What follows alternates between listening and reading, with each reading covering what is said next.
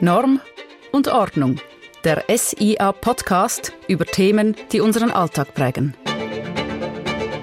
Mein Name Stefania Koller.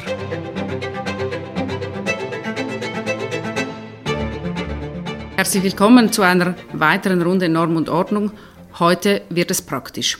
Wir sprechen über die allgemeinen Bedingungen für Bauarbeiten, die in der Vertragsnorm SIA 118 geregelt sind. Meine Gäste für diese Runde sind Heinz Ehrbar, er ist Präsident der Kommission 118 und Bauingenieur mit eigenem Büro im Raum Zürich, das sich auf große Infrastrukturbauten, insbesondere Wasserkraftanlagen und Tunnelbauten spezialisiert. Christina Pagani, sie ist Mitglied der Kommission 118 und Ingenieurin sowie Vizedirektorin eines größeren Schweizer Bauunternehmens im Tessin und als dritten in der Runde Beat Flach. Er ist Leiter Fachbereich Recht beim SJA und in dieser Rolle unter anderem verantwortlich für die Kommission 118. Im ersten Teil des Gesprächs möchte ich mit euch auf Inhaltliches und die heutige Bedeutung der Norm eingehen. Im zweiten Teil werden wir, inspiriert vom SIA-Ordnungstag und allgemeinen Trends und Entwicklungen, den Blick in eine mögliche Zukunft der Zusammenarbeit zwischen Bauherren, ArchitektInnen, IngenieurInnen und UnternehmerInnen werfen. Darauf freue ich mich besonders, doch bevor wir das tun, nun zurück in die Gegenwart. Ja, ich denke, es wird ziemlich technisch heute und damit wir alle HörerInnen auf den Weg mitnehmen können und, und uns nicht zu schnell in Details und Fachbegriffen verlieren, habe ich eine Einstiegsfrage an dich, Heinz. Die Norm heißt allgemeine Bedingungen für Bauarbeiten. Ja, das tönt, äh, wie der Titel schon sagt, ziemlich allgemein. Um was geht es in dieser Norm? Was wird geregelt und was nicht?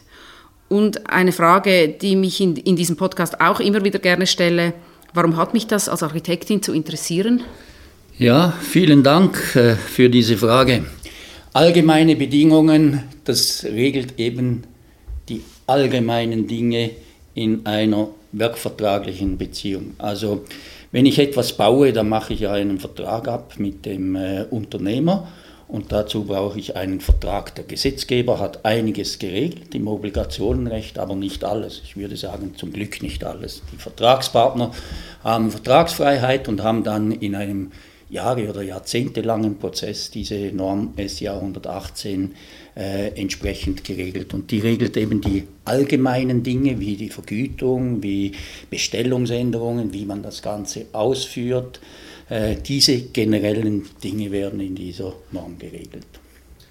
Und warum sollte mich das jetzt auch als Planerin interessieren? Du hast jetzt Unternehmer genannt, aber ich habe ja vielleicht auch etwas mit diesem Prozess zu tun, nicht direkt, aber ähm, wie, wie betrifft mich das? Oder? Ja, auf das Thema kommen wir heute sicher noch sehr vertieft. Äh, der Erfolg eines ausgeführten Projektes beginnt natürlich äh, mit der Planung. Und in der Planung muss ich natürlich Kenntnis haben, wie ich dann äh, das Ganze realisieren will, in welche Beziehung ich mit einem Unternehmer treten will. Deshalb hat das schon für die Planer auch große Bedeutung.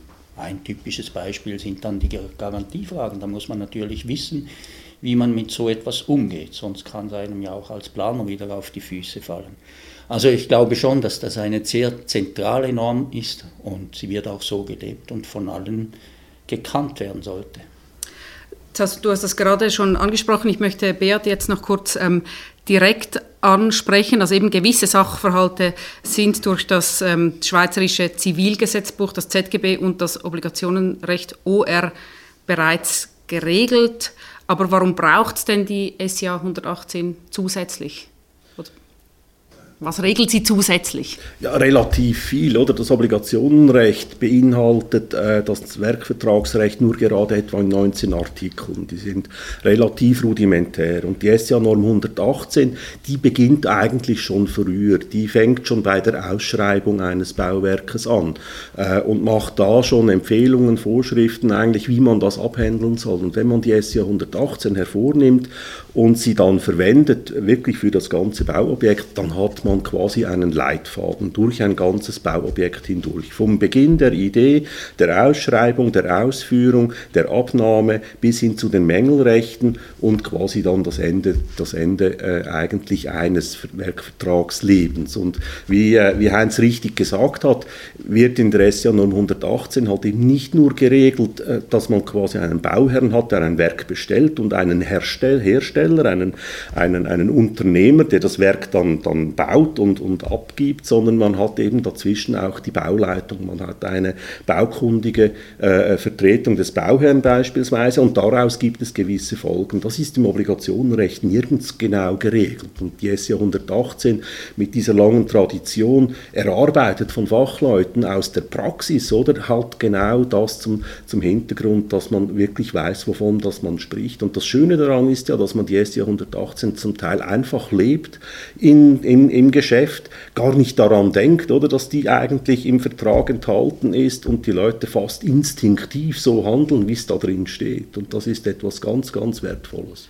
Das ist mir aufgefallen, also ich habe sie gelesen natürlich in Vorbereitung auf äh, diese Podcast-Folge und das ist mir schon auch aufgefallen, dass viele Dinge drinstehen, wo, wo ich mir gedacht habe, genauso passiert das ja eigentlich ähm, auf der Baustelle im Alltag. Ähm, jetzt Christina, warum interessiert dich die Norm aus, Unternehmer, aus Unternehmerinnensicht? Also was ist aus, aus der Sicht einer Unternehmerin die wichtigste Errungenschaft ähm, der SIA 118?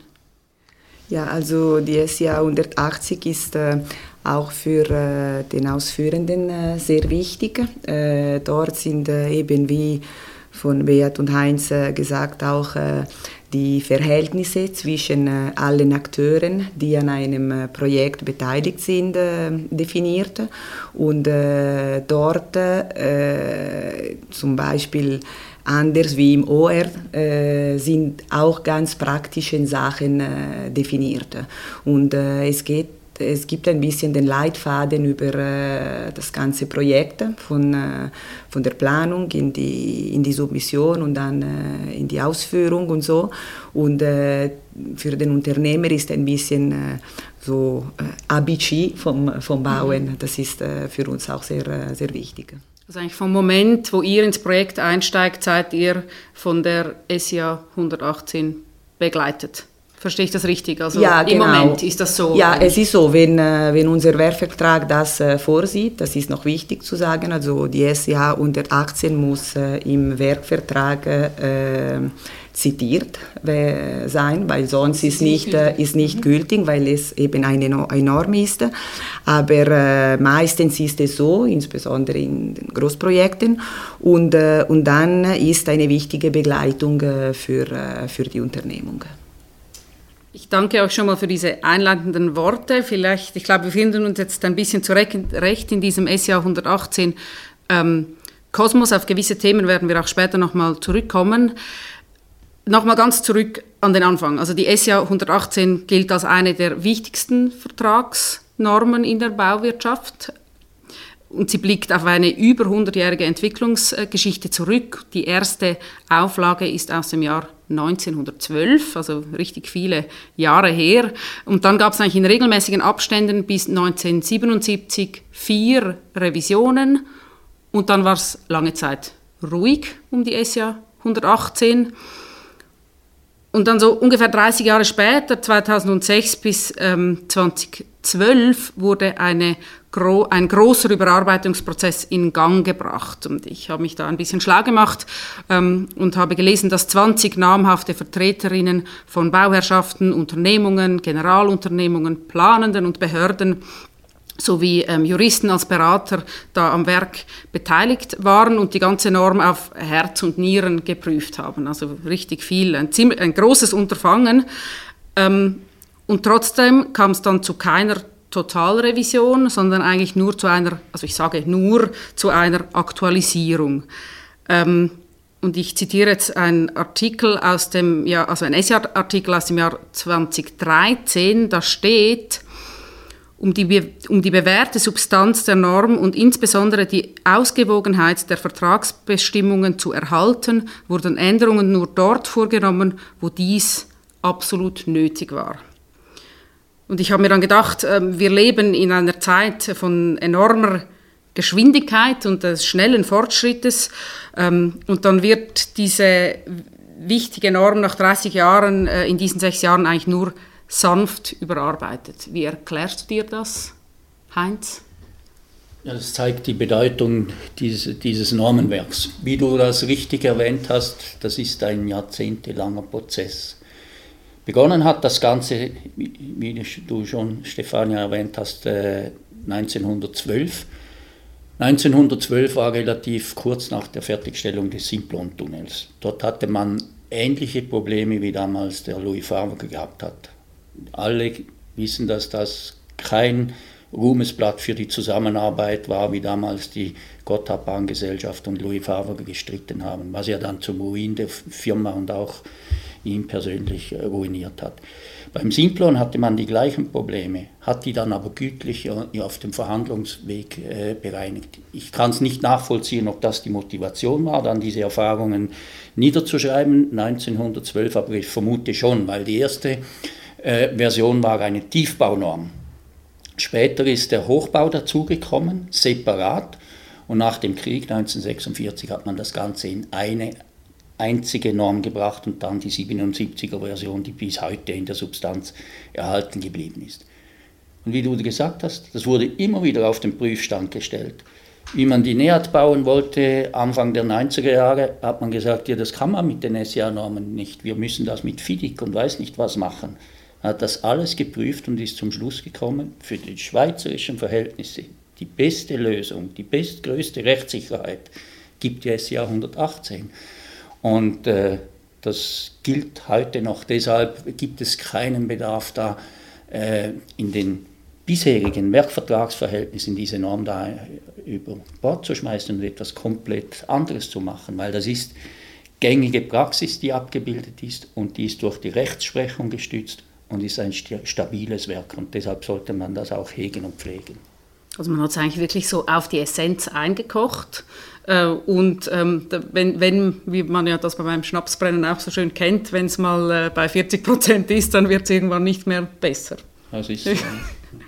Jetzt äh, eine Frage an dich, Beat. Ähm, beim Durchlesen der Norm, ich habe das ja vorhin schon kurz angedeutet, habe ich mir auch ein paar Mal gedacht, das ist ja alles ganz logisch ähm, und das kann ja nicht zu Missverständnissen kommen. Ich würde auch so handeln, wenn es jetzt nicht hier stehen würde. Ähm, aber anscheinend kann das ja nicht ganz stimmen, wenn man sich die Geschichten aus der Baubranche vor Augen führt, wo, wo überall so ein bisschen gestritten wird und aus was, ähm, für welchen Gründen, ähm, wo gibt es die größten Auslegungsdifferenzen und Stolpersteine in der Norm? Ich glaube, es gibt, keine, es gibt keine Auslegungsdifferenzen. Es gibt meines Wissens etwa 170 Bundesgerichtsentscheide, die sich mehr oder weniger irgendwo äh, mit der SJ 118 noch, noch ein wenig beschäftigen. Ein paar wenige beschäftigen sich ausführlich damit und nirgendwo habe ich gefunden, dass es Auslegungsprobleme gäbe, sondern es ist letztlich dann halt eine Frage des Verhaltens der Parteien. Äh, und dann streitet man halt dann darum, wer hat wann was bestellt oder wer hat wann äh, welche Bestellungsänderungen oder ist das jetzt ein Mangel oder nicht. Und das sind Dinge, die versucht die SJ 918 relativ klar zu umschreiben, viel klarer und mit, ganz, mit viel klareren Regeln, als es das Obligationenrecht tut, also wirklich praxisnah. Aber es bleibt natürlich in der, in der Vielzahl und der Unendlichkeit der Möglichkeiten immer noch äh, viel, viel äh, Raum übrig, um, äh, um am Schluss darüber zu streiten oder wer was zu, zu Schulden hat oder so. Aber die Streitereien, das geht, da geht es eigentlich nicht um Auslegungsfragen, sondern eher so wie würdest du das bezeichnen? Warum streitet man denn trotzdem? Oder ich glaube, man streitet hauptsächlich deshalb, weil alles, was wir bauen, immer ein Prototyp ist. Es ist die Umsetzung einer Vorstellung, eines Wunsches, einer, eines Planes in die Realität, in Beton und Holz und Stahl. Und das führt natürlich dazu, dass man halt Kommunikationshürden hat dazwischen. Es gibt immer diese, diese, diese Schwellen oder, zwischen der Vorstellung und dem, was dann nachher da ist. Und das äh, in einer Welt, die immer komplexer wird. Das Bauen ist viel schwieriger geworden und viel komplexer und, und als, als noch, noch äh, in den 70er Jahren beispielsweise. Oder? Und wir stehen ja nicht still, sondern es geht immer weiter. Dann sind äh, Terminen und Qualitätsfragen halt eben auch unterschiedlich äh, wie die gehandhabt werden. Und letztlich gibt die SIA 118 eine Spielregel vor, oder? Wie man sich, wie man sich verhalten soll und wie man, wie man miteinander diesen Werkvertrag durchleben will, oder? Und das Wesentliche scheint mir zu sein, oder? Dass eigentlich alle Beteiligten grundsätzlich das Gefühl haben, diese Spielregeln sind fair. Für, den, für denjenigen, der bestellt, wie für denjenigen, der erfüllt. Und das ist, glaube ich, das ist das Wesentliche daran. Und nachher kann man natürlich dann immer noch darüber streiten, wer jetzt wann, woran schuld war, dass es jetzt irgendwo einen Wasserschaden hat oder ein Termin überschritten wurde und, und, und. Christina? Ja, es ist äh, so, wie Beat gesagt, in der SIA 118 sind die Spielregeln äh, definiert.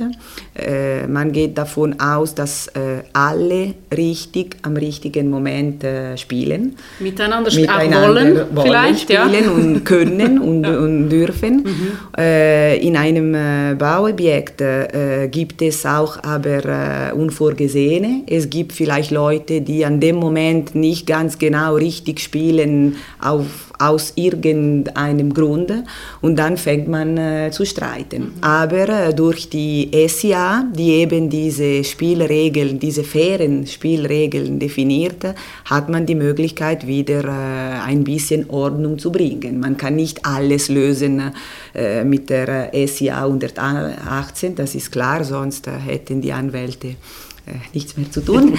äh, aber, das wäre ja äh, schade. Das wäre schade. Äh, aber äh, trotz allem, es ist so, dass äh, ein ersten Schritt, zumindest man mal auf Baustellenebene, versucht man das zu machen mit, mit diesen Regeln von der SIA 118 und oft findet man eine Lösung. Das, mhm. das ist wichtig. Das scheint mir äh, wirklich enorm wichtig zu sein, eben was Christina und Beat gesagt haben.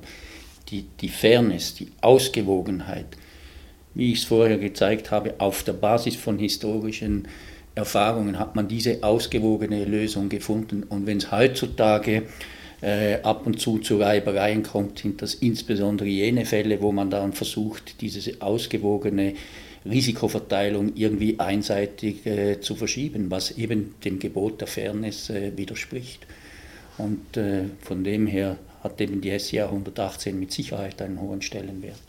Ich glaube, ihr habt das jetzt schon angetönt in den ähm, Beispielen, die ihr gebracht habt. Ähm, ähm, die Haftungsfrage scheint oft ein, so ein Stolperstein zu sein. Christina, was hast du das Gefühl, warum, warum stolpert man immer wieder darüber und was sind vielleicht auch die Konsequenzen daraus, wie man miteinander dann umgeht auf der Baustelle? Mit der Haftung meinst du? Ja.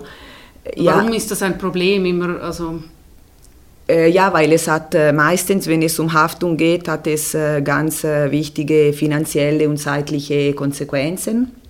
Und und äh, weil es eben äh, dort äh, ist, es ist dort, wo man anfängt, äh, andere Leuten, äh, an, an andere no Leuten den Schuld zu, zu verschieben, oder? Das heißt auch immer, wenn Unvorgesehenes passiert, oder? Ja, wenn alles nach Plan läuft, muss man Ja, genau, das, genau, weil die SIA sieht auch unterschiedliche nacheinander vorgesehene Phasen. Mhm. Äh, zuerst mal eine Planung und dann eine Ausschreibung und dann eine Ausführung und dann eine, eine Abnahme und so weiter. Äh, wie vorher gesagt, es ist eben aber in einem Projekt äh, oft äh, äh, nicht so, also oft. Es darf auch sein, dass es nicht so ist. Es gibt Unvorgesehene, dann ist die Planung während der Ausführung, ist die... Das kennen wir, glaube ich, Genau, und, und dann fängt man fängt an mit, mit der Haftung, oder? Ich hatte keine Zeit, das zu, zu sehen, du hättest das sehen sollen, du hättest das nicht so machen, aber ich hatte die Informationen nicht und so. Und, und äh, in dem Moment sind äh, die, die, die Verantwortungen äh, sehr wichtig äh, und äh, die SIA versucht eben wieder ein bisschen Ordnung zu bringen in diese Haftungsgeschichte, die, wie gesagt, äh, meistens ein Zeit- und Geldkonsequenzen mit sich bringt. Was eine mögliche ähm, Lösung zu diesem Thema sein könnte, darüber sprechen wir gleich später noch. Jetzt noch einmal kurz zurück zur 118, äh, wie sie jetzt ist und ihrer Anwendung. Ich glaube, du hast das angesprochen. ähm, Heinz, äh, dass, die, dass sie eigentlich auf fast allen Baustellen angewendet werden könnte. Un, jetzt muss ich schauen, was ich sage. Ähm, unabgeändert. Warum wird sie denn oft trotzdem abgeändert in Verträge reingenommen?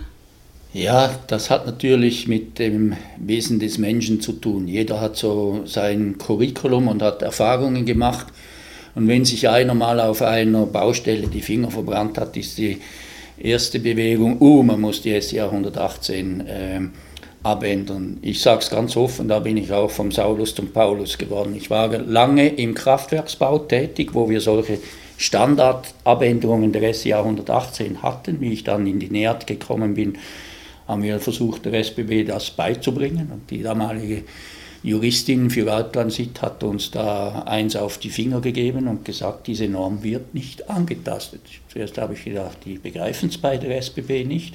Heute muss ich sagen, zum Glück haben sich die so verhalten. Man muss sich vorstellen, ein 10 Milliarden Projekt, wo jeder aus seiner persönlichen Erfahrung heraus dann die Verträge irgendwie zusammenschneidet. Wie will man so etwas steuern? Das geht nur, wenn man absolut konsequent und sauber ist. Und ich glaube, da die äh, Verwendung der SJA 118 in unabgeänderter Art und Weise, wie das die SBB damals wollte, ist ein enorm großer Erfolgsfaktor für die NEAT gewesen. Weil dann, also geht es dann um den Inhalt oder geht es darum, dass einfach alle dieselbe Basis haben?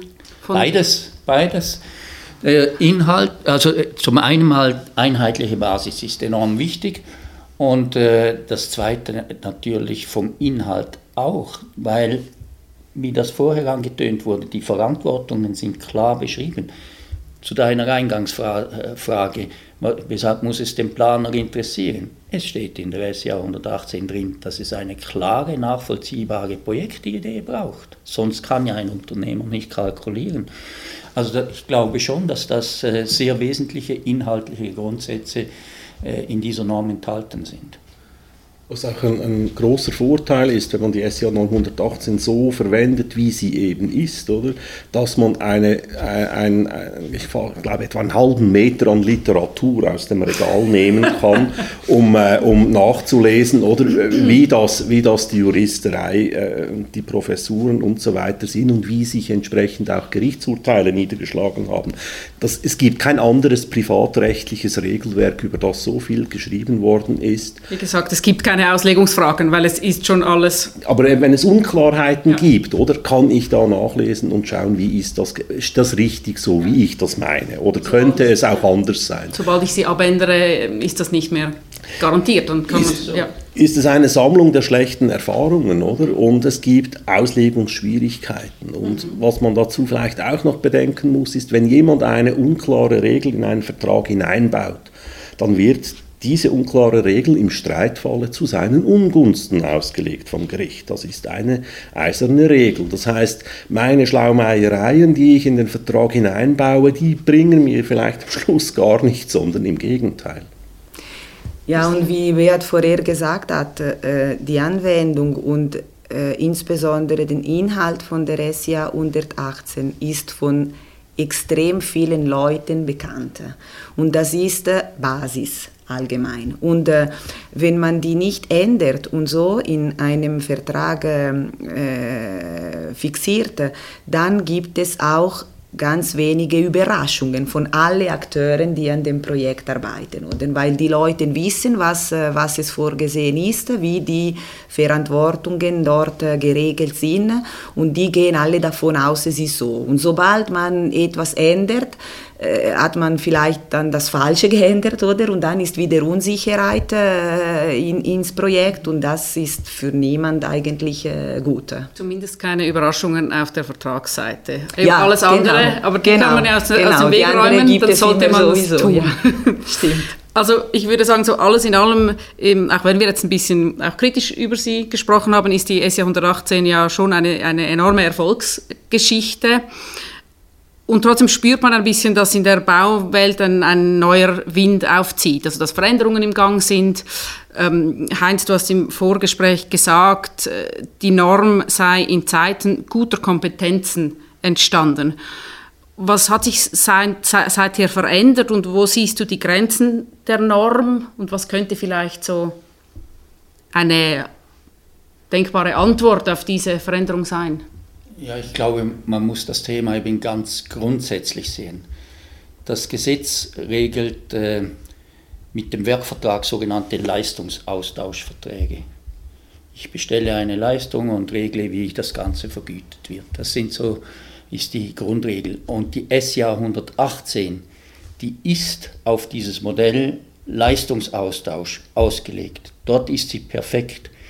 Jetzt wissen wir aber, dass dieser bereits erwähnte sequenzielle Ablauf im Bauwesen mit dauerndem Leistungsaustausch mit dem Planer, dann mit dem Unternehmer konfliktträchtig ist. Dass es vielleicht schlauer wäre, man würde gemeinsam als Team schon planen und unternehmerische Überlegungen auch schon in die Planung einfließen zu lassen. Und wenn ich das machen will, dann brauche ich ein Vertragsmodell, das eben nicht äh, sich auf so einen Leistungsaustauschvertrag stützen kann in sequenzieller Art und Weise, sondern da muss ich gemeinsam das Projektziel erarbeiten, gemeinsam den Preis festlegen. Und das wichtigste Kriterium ist eigentlich, wie arbeiten wir im Team zusammen für einen Zuschlag. Das sind ganz andere Modelle die sogenannten Partnerschaftsmodelle. Und die sind natürlich jetzt an vielen Orten im angelsächsischen Raum, in Skandinavien, jetzt teilweise auch im deutschsprachigen Raum, äh, weit oben auf der Agenda. Und ich vermute, dass das Thema auch irgendwann in die Schweiz kommen wird. Also es scheint sich in dieser Hinsicht eine Veränderung ähm, abzuzeichnen. Und es kann sein, wie du sagst, dass gewisse Bauvorhaben in anderen ähm, äh, Vertragsarten geregelt werden. Du hast jetzt ähm, partnerschaftliche, wie hast du es genannt? Partnerschaftliche Partnerschaftsmodelle. Modelle, genau. Am Ordnungstag äh, haben, haben es die Experten auch Allianzverträge genannt. Ich nehme an, das ist ja. ungefähr dasselbe. Ich bin nicht sicher, aber vielleicht kann ja äh, Beat ähm, uns dazu ein bisschen etwas erklären. Also was ist aus rechtlicher ähm, Rechtsperspektive ähm, der Unterschied jetzt zu, zum Werkvertrag, wie wir ihn kennen? Und diesen Partnerschaftsverträgen, oder?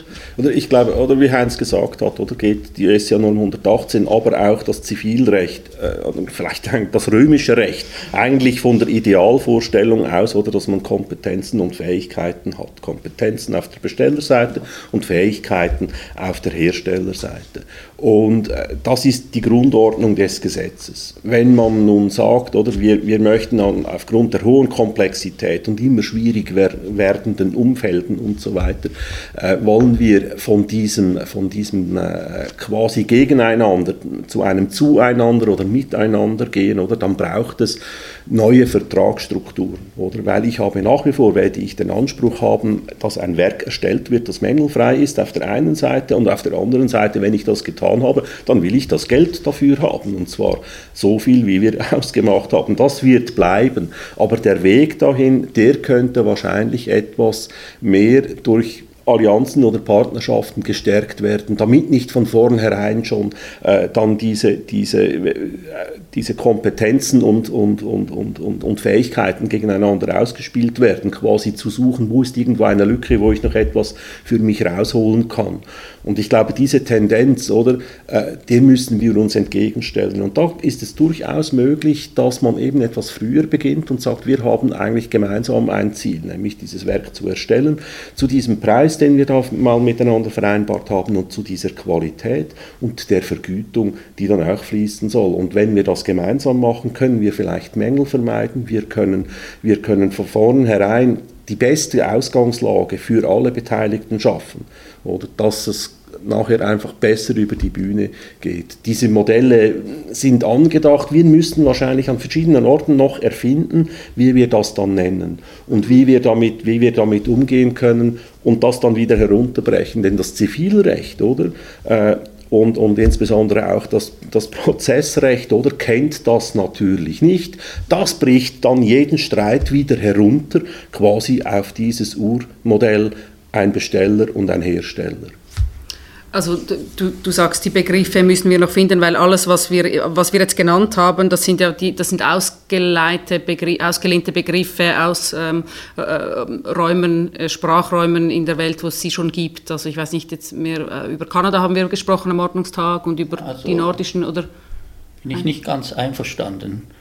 Äh, die vorletzte Version der SIA 118 hat immer geschrieben, wir Vertragspartner. Also Partnerschaft ist im äh, Umfeld des SIA nicht irgendetwas, das man nicht kennt. Man hat es dann durch Parteien ersetzt, wo ich persönlich der Meinung bin, damit hat man ein Signal für mehr Konfrontation gesetzt und da sollten wir wieder zurück auf mehr Partnerschaft und man könnte es auch in der SIA 118 wieder reinschreiben.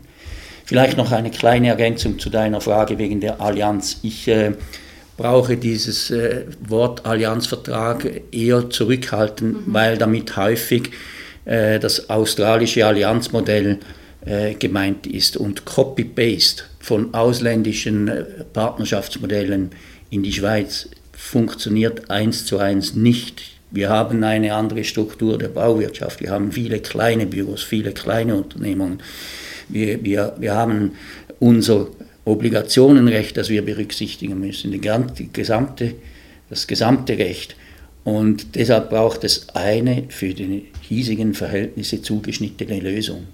Wenn man Allianzvertrag als Alternative zum Werkvertrag meint, dann einverstanden. Aber Copy-Paste von irgendeinem ausländischen Modell, glaube ich, ist nicht das Richtige. Da müssen wir quasi unsere ähm, Wege erst noch gehen. Das erinnert mich gerade an ein Zitat, das du gebracht hast, Christina, im Vorgespräch, welches jetzt leider nicht Wege, Wege entstehen dadurch, dass man sie geht. Oder ja, genau. von wo haben wir das ausgeleitet? Ja, genau. Ich weiß es, nicht, weiß es gerade nicht mehr, aber ähm, das steht vielleicht äh, sinnbildlich dafür. Ja, das ist so. Und äh, ich glaube, wichtig an, an diese äh, neue Modelle, äh, wie man die heißen will. Und, wichtig ist, dass man die an der schweizerischen äh, Situation äh, anpassen muss und, eine Lösung für die schweizerische Situation äh, finden muss, ist eigentlich äh, Zeitpunkt, wo die Akteure ins Projekt kommen. Oder? Und, und der große Unterschied ist äh, eben, wie gesagt, die, die traditionelle Art und Weise zu bauen ist, zuerst arbeiten Projektingenieur und Bauherr und dann kommt äh, die Unternehmung. Äh, und das hat äh, zur Folge diese Phasen, die wir vorher äh, beschrieben haben, die in der SIA 118 äh, vorgesehen sind. Äh, diese neuen Modelle haben einfach ein Ziel, dass äh, die Leute früher zusammenarbeiten, das heißt ein Ideenaustausch viel früher stattfinden was zu Vorteile bringen kann. Und für das muss man ein Modell finden und für das ist vielleicht diese phasenabhängige Regelung der SIA nicht äh, ganz äh, vollständig richtig von der SIA 118.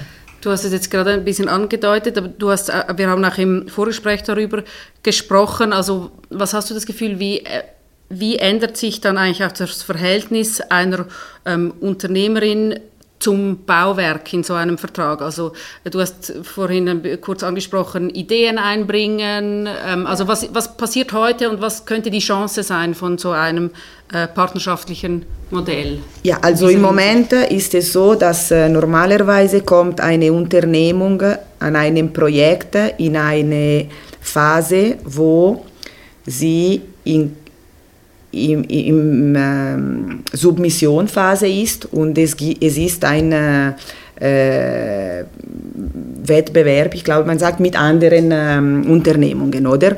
Und äh, dadurch man noch erstens man hat nicht so viel Zeit, weil normalerweise die Ausschreibungsphasen sind äh, nicht extrem lang. Äh, und, und zweitens, weil man noch nicht weiß, ob man dann die Unternehmung sein wird, die das baute.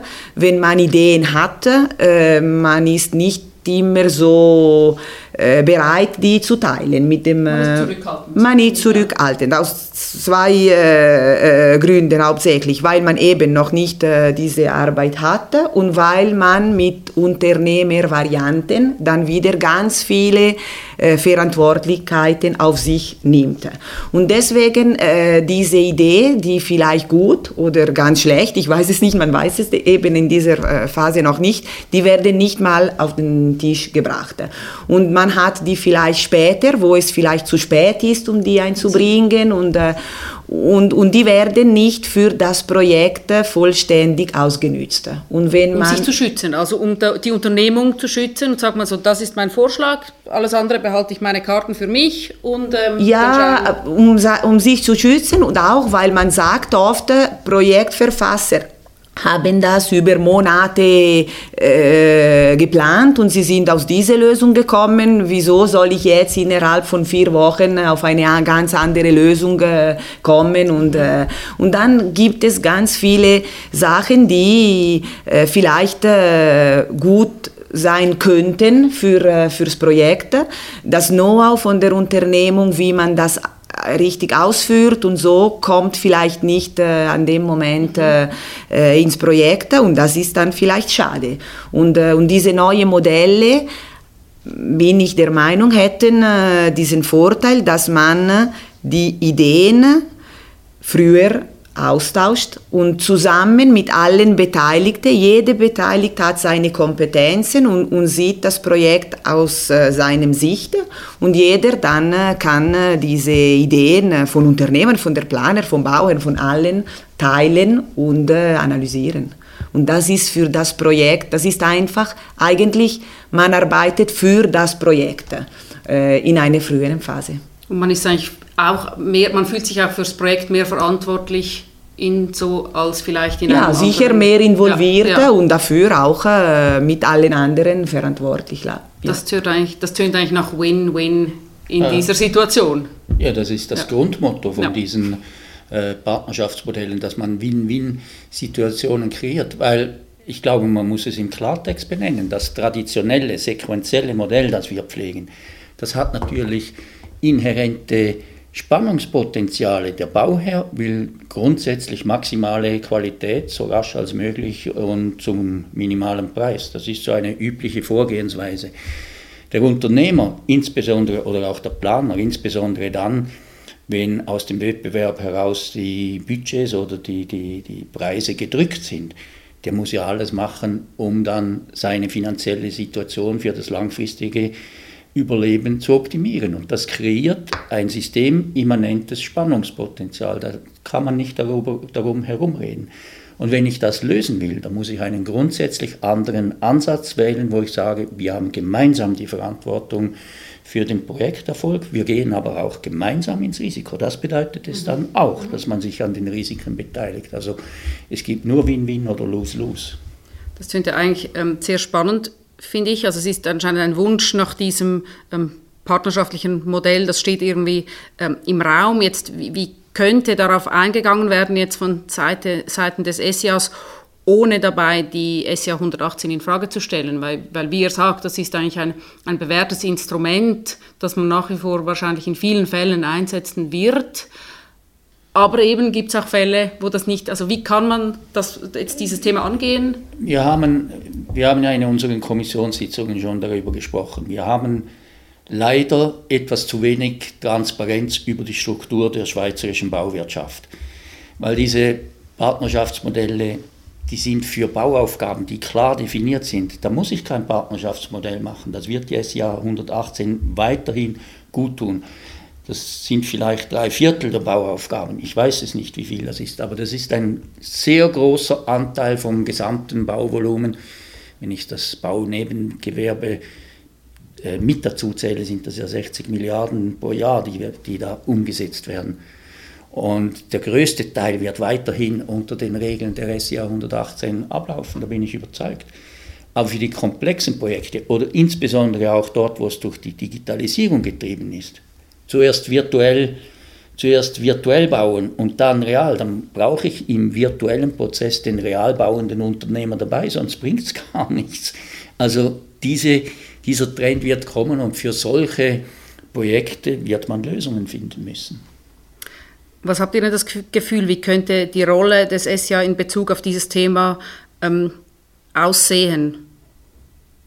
Könnte, also könnte man, ich, ich sage jetzt mal etwas, wird es dann vielleicht irgendwann eine, eine, eine zweite Vertragsnorm zur 118 geben äh, oder geht das zu weit? Also was könnten so die nächsten Schritte sein, die man in diese Richtung tut? Also ich möchte ja nicht alleine darüber reden, aber es ist klar. Aus persönlicher im, Perspektive, im, nicht? Im nein, nein, im Rahmen der Kommission SJA 118 haben wir seit Jahresbeginn uns Überlegungen gemacht, ob wir uns von diesem Zukunftsthema verabschieden und sagen, das ist eine Bedrohung der SJA 118 oder, wir, oder ob wir sagen, wir stellen uns dieser Diskussion. Bisher hat die Kommission gesagt, wir wollen uns dieser Diskussion stellen und vielleicht könnte der SIA ja äh, ein Merkblatt rausgeben, wie man das mal für die Qualität äh, auch gemacht hat. Nicht eine Norm, das braucht es sicher nicht, weil wir keine Best Practice haben, aber ein Merkblatt, das hilft, äh, den Einstieg in diese Modelle zu finden. Das wäre sicher sinnvoll. Und die Diskussion wird in wenigen Tagen da in Bern laufen, in, in der Kommission. Und ich hoffe, dass wir da den Mut haben zu sagen, wir machen es, wir reden nicht nur davon. Ich glaube auch, dass man äh, die SCA 918 in Zukunft weiter brauchen wird. Das ist unbestritten. Aber diese neuen Modelle eröffnen eben wirklich große Chancen. Und für den SCA ist es, glaube ich, wirklich eine, eine Chance, auch hier zu moderieren und die, die Fachkompetenz der SCA-Mitglieder äh, hier zu, zu bündeln, weil das, äh, das Schlimmste wäre, es gäbe solche Projekte, und ob sie gut laufen oder ob sie teilweise scheitern, sei ja mal dahingestellt. Aber wenn niemand daraus lernt, oder, das wäre schade. Und darum glaube ich, mit der Fachkompetenz der, der, der SIA-Fachfrauen und Fachmänner äh, könnte man dieses, dieses Modell für die Schweiz adaptiert eben weiterentwickeln. Dazu braucht es ein paar Definitionen, wie man das machen könnte, mit so einem Merkblatt beispielsweise, das mal diese Schritte vorgibt, damit man sich herantasten und dann mal solche Projekte machen kann. Und dann brauchen wir aber natürlich natürlich die Bauherren. Die Bauherren müssen Bereitschaft zeigen, eben in dieses Risiko einzusteigen, weil sie die Chancen dahinter sehen. Und äh, das wird wahrscheinlich dann die nächste Aufgabe sein. Aber auch da kann der SIA vermitteln und helfen und äh, eine Plattform bieten, allenfalls. Ja, genau. Also Begriff Plattform ist äh, sehr wichtig. Also ich äh, bin auch äh, vollständig der Meinung, man, wird weiter mit der SIA 180 bauen. Sicher, ein, eine, ein Großteil von den Bauten wird weiter äh, mit ganz normalen, also aktuellen Modellen und mit dieser SIA 118 gebaut werden. Es gibt diese neuen Modelle, Plattform die SIA 118 hat äh, in, in, äh, in, seiner Kommission äh, alle Projektbeteiligten an einem Tisch, oder? Und Bauherren und äh, Planer und äh, Unternehmer, alle sind dabei. Und das ist sicher einen guten Tisch, um diese äh, um diese ähm, Möglichkeiten zu besprechen. Und ein bisschen, äh, um, sie, um schon dort ein, ein, einen Meinungsaustausch zu machen und zu schauen, was wären die Möglichkeiten, äh, die, es, äh, die es gibt. Ich bin einverstanden mit Heinz, es braucht jetzt sicher nicht eine andere Norm. Es, man braucht ein bisschen Erfahrung zuerst, äh, bevor man eine Norm äh, anfängt zu, zu schreiben. Aber äh, sicher äh, nicht dadurch zu sagen, wir machen nichts und äh, es geht andere 30 Jahre weiter so, ohne, ohne etwas zu, zu unternehmen. Weil durch so ein Merkblatt könnte man dann vielleicht BauherrInnen auch ähm, motivieren oder unter, also zu sagen, komm, versuchen wir das doch mal. Ähm, wir denken, das ist auch, also, sie, also es wäre wie so ähm, ein Mittel, das Thema einen Schritt weiter in die Zukunft ähm, zu tragen. Jetzt vielleicht so, um langsam einen Abschluss zu finden, noch eine Frage ähm, an dich, Beat. Warum gibt es denn jetzt noch keine solche Modelle in der Schweiz? Ich glaube, es gibt schon, es gab, es gab und es gibt solche Bestrebungen und es sind teilweise mutige Bauherren, die das mal, mal versuchen, zusammen mit, mit ebenso mutigen Planern und, und Unternehmen. Äh, aber man geht damit noch nicht so sehr an die Öffentlichkeit. Und es gibt halt, wie gesagt, es gibt noch kein wirklich auf die Schweiz adaptiertes und bewährtes äh, System, wie man, das, wie man das ausüben kann. Denn man darf nicht vergessen, oder? es gibt dann, wenn man früher einsteigt in so ein, in so ein Zusammenwirken, oder, gibt es natürlich auch Stolpersteine, oder? Äh, quasi halt eben, also wer bekommt dann eben den Zuschlag, oder? Also Christine hat das gesagt, die besten Ideen werden manchmal unter dem Deckel gehalten, oder? In der Hoffnung, wenn ich es dann bekomme, führe ich es dann so aus, oder? Das wird dann viel besser und günstiger und ich bin schneller und die Qualität habe ich auch. Dann, das beißt sich natürlich damit, oder? Und auf der anderen Seite auch die Bauherren, die Angst haben oder diejenigen, die gegenüber den Bauherren die Vertretung haben. Ich sehe das so ein bisschen natürlich bei den Immobilienbotschaften des Bundes, oder? Äh, wo, ich, wo ich auch ganz klar weiß, die Arm, weder die Arma Swiss noch, noch das BBL getraut sich irgendwo, geschweige denn das Astra oder so, in ein Risiko hineinzugehen, oder? Weil diese Leute wissen, oder, dass sie äh, einfach von der politischen Seite aufs Dach bekommen, aus Deutsch gesagt, wenn, sie, äh, wenn das nicht klappt, oder? Das heißt, der Mut fehlt vielleicht da noch. Aber das sind ja genau die Schlüsselthemen, wo eben ein Merkblatt helfen könnte. Ich habe diesen äh, Prozess dafür, diese Partnerschaftsmodelle jetzt fünf Jahre lang in Deutschland für den Infrastrukturbau begleitet. Und wo sind die großen Hürden? Genau schon bei der Beschaffung. Wer weiß dann, wie komme ich in, auf, in ein Auftragsverhältnis mit meinen künftigen Realisierungspartnern, also Planer und Unternehmer? Das sind ganz andere Prozesse, das sind nicht mehr Leistungsverzeichnisse, die ich da herumschicke, wo der, der Unternehmer noch einen Preis einfüllen darf also das sind ganz andere Prozesse und da glaube ich eben könnte ein SJA eine echte Hilfestellung bieten, um mal aufzuzeigen, wie das funktioniert. Und das neue Vergaberecht hat ja die Türe geöffnet, dass wir da diesen Weg beschreiten könnten. Und ich meine, es wäre jetzt wirklich der Zeitpunkt, diese Themen anzugehen und diese Hilfestellung zu leisten.